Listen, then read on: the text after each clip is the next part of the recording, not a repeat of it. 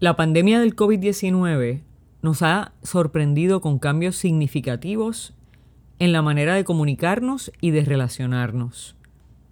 Estos cambios retan la espina dorsal del cristianismo, que es la predicación.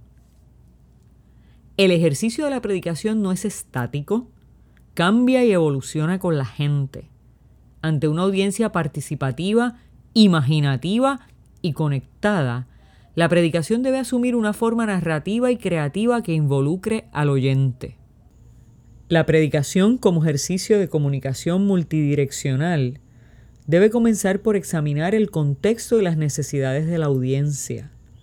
De esa manera puede aflorar una información común para la mayoría de nosotros.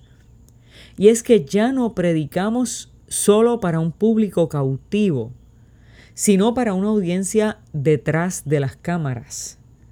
Este público no puede ofrecernos la retroalimentación acostumbrada. Eso hace que la dimensión comunicativa de la predicación sea mucho más desafiante.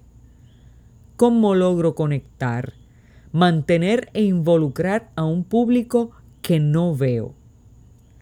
La predicación narrativa nos da la oportunidad de entretejer historias y pintar escenas que provoquen la imaginación y toquen el corazón de las personas. Predicar no se trata de usted, se trata de los demás. Aún el uso de nuestras propias historias o anécdotas son para conectar con la gente, no para hacernos lucir bien. Por eso, en el proceso de construcción del mensaje, debemos considerar las historias de la Biblia y la tradición sumadas a las personales y las colectivas.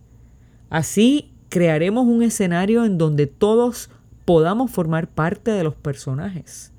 En la entrega, debemos asegurarnos de proyectar un estilo íntimo y familiar a través de un ritmo cómodo y conversacional. El dominio de los medios digitales para muchos puede ser nuestro mayor talón de Aquiles. Sin embargo, un corazón apasionado contagia y crea momentos memorables, donde demuestra que vivimos y creemos lo que decimos. Toca sus corazones con historias de la vida y te darán sus mentes. Hola, te habla Ibeliz Valentín. Gracias por escucharnos. Si este mensaje ha sido de bendición a tu vida, compártelo en las redes sociales. También puedes suscribirte a través de Apple Podcast o de Spotify Podcast. Que Dios te bendiga y hasta la próxima.